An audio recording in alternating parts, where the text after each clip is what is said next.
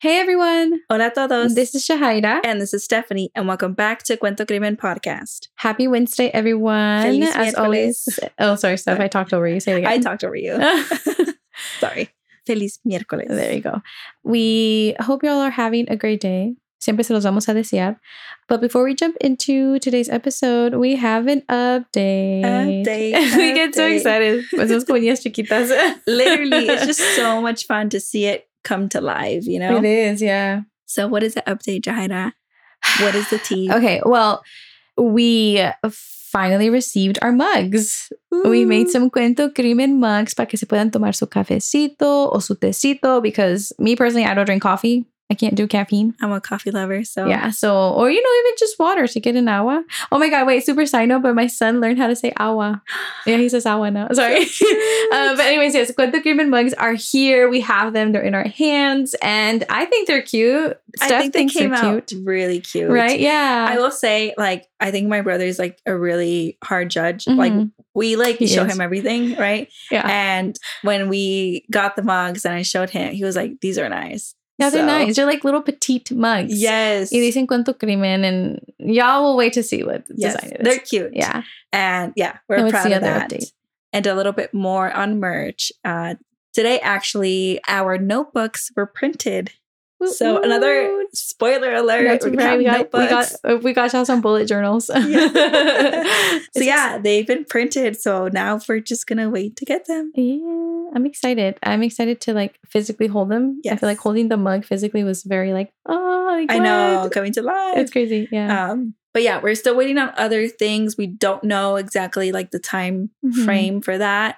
So we haven't decided on a launch date. Yeah. So I think first you have to receive everything, Everything, y yeah. después ahí ya mirar like what's the best timing. yes. So keep yourselves posted. Follow us on Instagram. Yes. So, anyways, enough with the, the merch. Um, now a lo que vinieron todos, another true crime episode.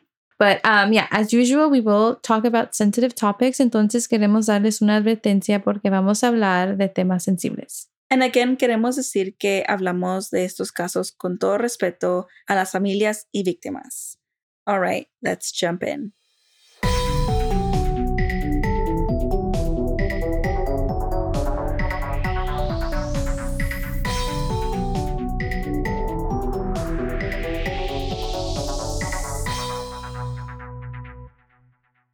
En este episodio vamos a hablar sobre Jaime Cárdenas Prado.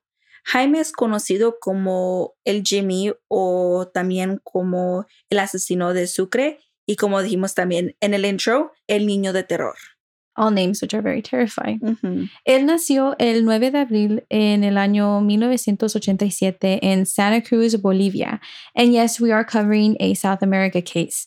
It is a much more known case allá in Bolivia than it is here in the United States.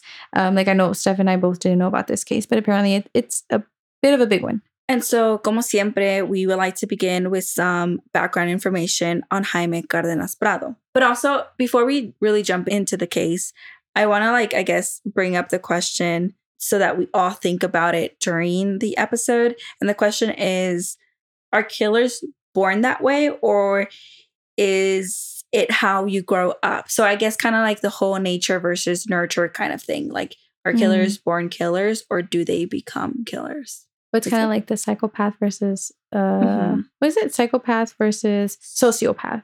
Mhm. That's a always a debate. I always forget which is which. Yeah. okay, so let's begin. So Jaime Cárdenas Prado nació el 9 de abril del 1987 en Santa Cruz, Bolivia. Y él tenía una familia grande. En total, sus padres tuvieron 10 hijos. That's almost like half a class. I don't know, I go crazy with one. Imagine 10. Mhm. Yeah, that's a lot of kids. But of course, being 10 kids and only two parents, like it is hard to give equal attention to all the kids, right? Yeah, for sure. Or the patients también, you know? Mhm.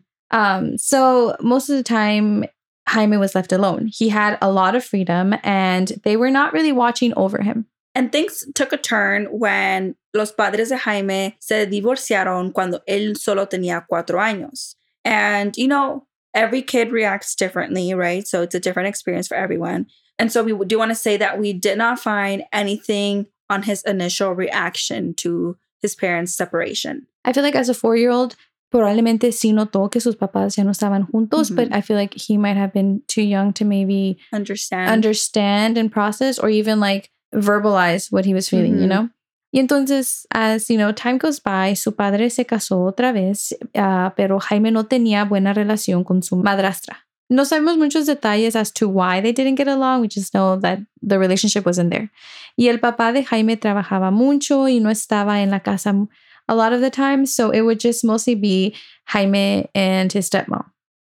And as Jaime started growing up, él se empezó a juntar con gente que were kind of just like a bad influence. Like as these are people that introduced him to alcohol and other drugs and they just you know, like in school, we call them like toxic friendships, you know, friendships mm-hmm. that just aren't good for each other. And this is exactly the type of people that Jaime found. Yeah, because when we read that he was drinking since 11 years old, that is very telling, you know, like what kind of friends and what kind of circle he's been around.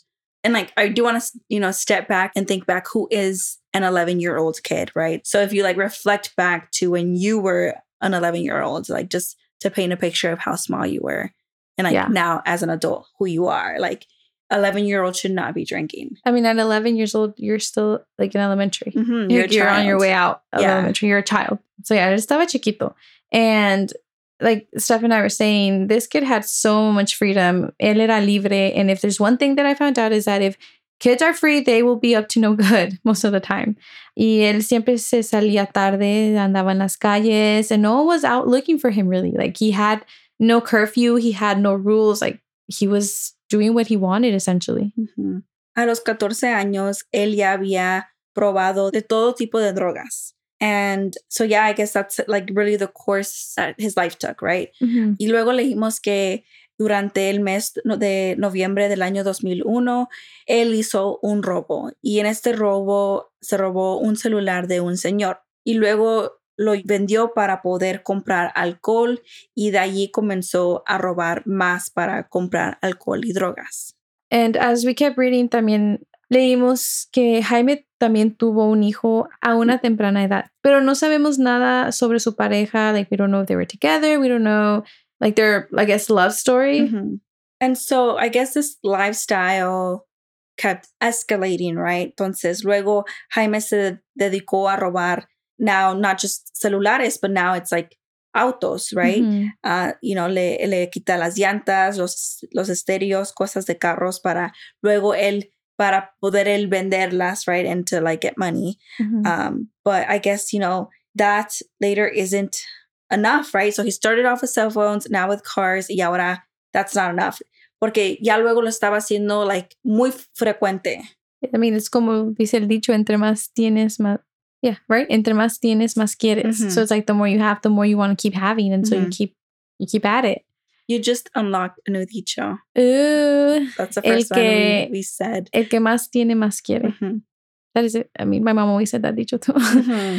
um, so now at this point in the story, he is 18 years old. So now he's an adult, and again, he was still going to do what he does, and he was planning on stealing from this one particular man. Pero esta persona se resistió. Y entonces a ver que el señor se estaba resistiendo, Jaime sacó un cuchillo y mató al señor. He ran away, but ultimately Jaime was identified y lo arrestaron. But when he was arrested, Jaime did not have any identification, and also the police did not have much evidence against him. So they kind of let him go, right? Because, I mean, to start off, you don't even know who this person really is. And so, yeah, like the main reason they let him go was because he was a minor but we will say, like, at this point, he was 18. Yeah, but the cops didn't know that because he didn't have ID. Mm-hmm. So somehow along the way, he becomes friends with a man, y este hombre se llamaba Ever Avicera. Jaime and Ever become friends, and they have very similar backgrounds. Yeah, Evar and Jaime became really good friends. Y sí, como había dicho Jahaira, Evar era un policía, pero fue dado de baja, but we don't know why or how it got to that point, but he did. He was let go and then he became friends with Jaime and because of the things that they were doing um, is the reason why they have a similar background. Y entonces on October 9th, 2009, en Sucre, Bolivia, se juntaron con dos muchachas. Se juntaron con Marfa Delgado, de 20 años, y Nairobi Muñoz, de 21 años, y ellos las invitaron a salir e ir a tomar, pero el plan era que al fin de la noche las iban a robar y quitarles sus pertenencias. Pero también along the way, um, ellos abusaron de las muchachas, and these two women told them that they were going to the police to report them. Y al escuchar esto, Jaime y Ever proceeded to stab them in the face y las mataron a cuchilladas en la cara y luego con piedras en la cabeza. It's just so gruesome. It is. And like I I just I honestly have no words to even comment really. Yeah. It's just like stab wounds and then con piedras. It's just too much. It is. It's speechless. It leaves you speechless. Mm-hmm. Y entonces esto pasó el 9 de octubre. Y el 11 de octubre las muchachas fueron encontradas y fueron identificadas. But again, no one was arrested for this gruesome, horrible crime. Mm-hmm. And like, of course, these girls had families and people that cared for them. And so, you know, these families and, and friends are going to do everything they can, right, to get justice. So somehow they got information of these two men.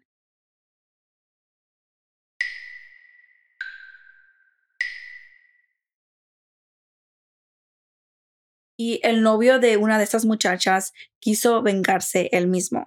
Él contrató a personas known as sicarios para matar a Jaime, pero en lugar mataron al hijo de Jaime de cuatro años y esto sucedió en el año 2010. That makes me so mad.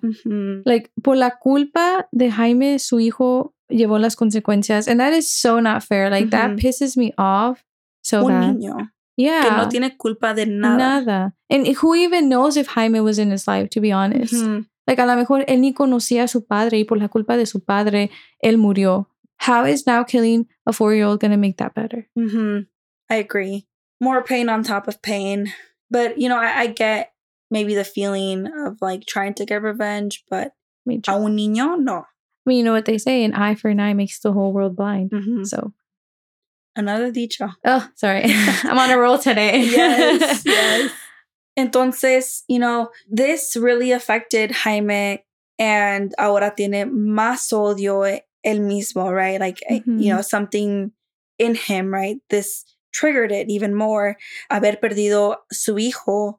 This really like led to more of his crimes. Mm-hmm. Jaime robbed and he robbed and he robbed. And he wouldn't steal much value. So he always got away with it. Like his robberies were very like petty and very like just kind of insignificant. Right? Yes, like not like big amounts of money. Not like banks or, yeah. you know, jewelry stores, none of that. Yeah, so he would get away with it. Yeah. And if he did get caught, he would bribe the police and he would eventually get away with it. Mm-hmm. So he's stealing and stealing, right? And so el 17 de febrero del año 2011, en la ciudad La Paz, Bolivia, Jaime tried robbing a person, but this person refused. And he was only injured, right? Like the guy, like, you know, made it out of this situation alive. Like he was only injured, right? And there were witnesses that saw Jaime. And so, you know, the, the, the police were called about this incident. Mm-hmm. And Jaime, who was now 23 years old, was trying to escape, but he ended up being captured. And when he got captured, he admitted to killing more than 30 people. That's insane. 30 people, including the two university girls that we talked about earlier in the episode, and including the man that he stole a laptop from. Like, imagínate 30 personas. Mm-hmm. To confess that, mm-hmm. it's like he's stealing, right? That's his his what he's doing, right? And then to find out police are letting go of this person who's stealing stuff, but in reality, he's stealing and killing, mm-hmm. and they're mm-hmm. letting him go. And there's been cases like that donde fueron arrestados for like one crime, and then it led to them being like killers of like multiple people, mm-hmm. yeah. which is oh my god, another dicho is about to come out of my mouth. But caras vemos, corazones no sabemos. like you just don't know, and it sucks because like 30 people were murdered mm-hmm. because of this person, mm-hmm. you know. And so when he got captured, he also admitted that he was friends con, you know, police officers, and that's how he was getting away by just paying them off. And he also went as far as saying that some of these police officers even asked him for criminal favors. That is crazy. Mm-hmm. That it sucks to like hear about how corrupt the system is. I mean, yeah. this like we know, you know, but like, it just sucks hearing it. Yeah. no tienen descaro. and de veras que no tiene descaro Jaime because he also went to the extent to say que realmente no recuerda cuántas personas mató. That it could actually be 40 to 45 people. It's insane. How can you, I don't know, like not remembering? It's like someone is just so used to doing that, you know, like to just kind of lose count is, I don't even know how to describe it. It's crazy. I feel like once you stop counting, it becomes a norm for you. Yeah. And it's just like something that's part of your ordinary life. Mm-hmm. It's like, just scary. I guess the scary part is like, how did that become your norm? Yeah. You know? En un video se ve a Jaime hablando y él dice que tenía más vergüenza nomás con la gente que lo conocen. He seems like he doesn't really care for what he did. Like, he doesn't really seem remorseful. He just kind of seems like, oh man, like I've been caught. Like, you know how they say, like, you're not sorry for what you did, but you're sorry that you got caught? Mm-hmm. That's kind of like the vibes that he was giving. After this video, los médicos lo evaluaron y dijeron que Jaime sí es consciente en lo que él estaba haciendo y que tenía una personalidad agresiva y que era un psicópata y que era una persona con una personalidad que él va a hacer lo que tenga que hacer para lograr lo que él quiera. Y el 6 de diciembre del 2011 le dieron su sentencia. They gave him 30 years of prison por las muchachas, por la violación y por el asesinato. Y también le dieron la misma sentencia al ex policía, su amigo Evar Avisbera. La policía no investigó los otros asesinatos de cuales Jaime kind of sort of confessed to. Uh, nomás lo condenaron por las dos muchachas, que fue Marfa Delgado de 20 y Nairobi Muñoz de 21 años. Y no se sabe si hubo una investigación con los otros crímenes. Like we just know that this was pretty much all that was included in his sentencing.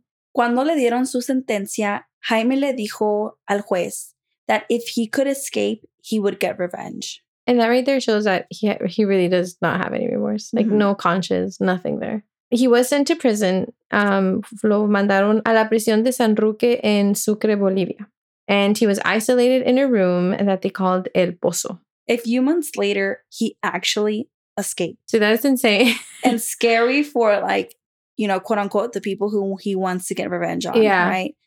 Entonces, el 30 de marzo del año 2012, he took advantage when they took him out of his routine, and that's when he escaped. Pusieron una notificación naranja, which is an international alert. And uh, the orange notice uh, kind of was to warn of an event, a person, an object, or a process representing a serious and immediate threat to public safety. Moving forward, el 3 de mayo del año 2012, he is captured in Yucumo, Bolivia. He was in a carpenter trailer, and that was where he was captured. He was quickly taken to Chonchocoro in La Paz, Bolivia, where he is resuming his 30 years of the maximum sentence that he got. in present day, en sus entrevistas, él dice que, you know, he is regretful, resentful of what he did. Y él mismo dice que he deserves the death penalty, but, you know, Bolivia does not have this there. I don't want to get into a whole conversation, but maybe he's saying that because he knows that it's not a possibility. Mm-hmm. He also claims that it's difficult for him to live having those memories, like las memorias de todos los asesinatos que él cometió, y que he wishes that he could lose his memory. And so he turned over to religion. And there are videos of him in prison praying and talking about God. I don't know, man. That's it's a whole conversation. Like he killed more than 10 people. You seem to have no remorse al principio. Yes. And then you get captured and you escape. Yes. You know, so it's and like we don't even know, right? He said he kills between 30 to 40. Like yeah. he lost count. He lost count. Could be so, more. Could be more. I don't know. It's it's difficult I guess I guess bringing back the question from the very beginning. Yeah. Is a serial killer born a killer? Or does life and the way they grow up make them a killer?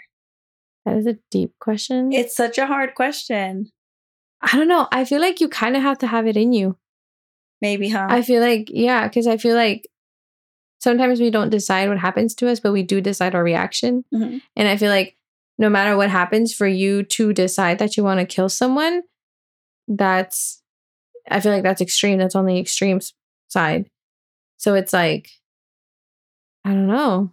it's difficult. I feel like, I mean, I know there's like, um, I know like there's like research behind it, right? Like there's, you know, like signs that growing up, like if you do this, this, and that, it could yeah. be a sign, right? So there's science behind it, research behind it, but I also think it's like a little bit of a personal opinion. Yeah.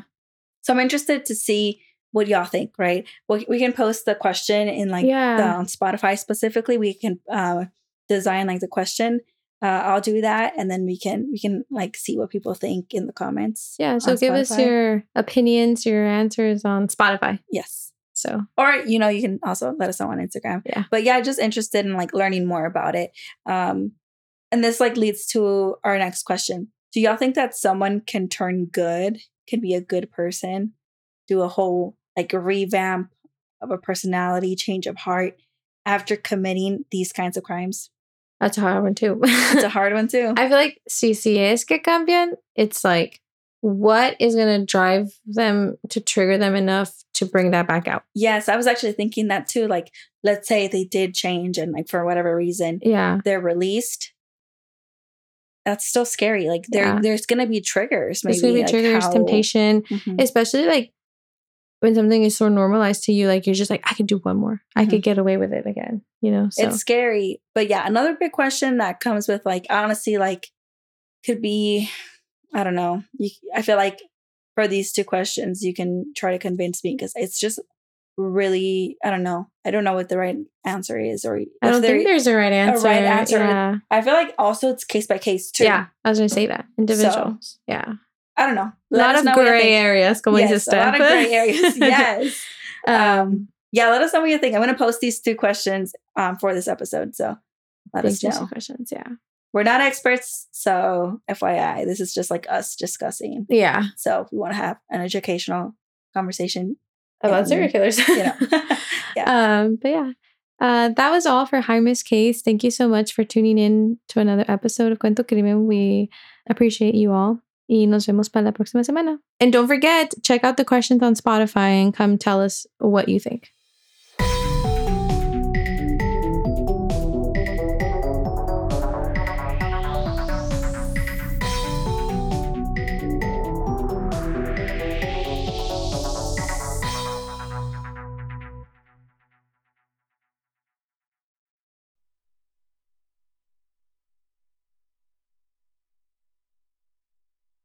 What's up, guys? This is the Unnoticed Podcast with your host George and your host Ricardo, where we get straight into pop culture, true crime, conspiracies, and scary stories, making you feel like you're right in the room with your homies. And you can find the Unnoticed Podcast on all platforms. And with that being said, welcome back to the spot. Don't make it hot. We love you, even if you love us or not. Ah. Clown Boys.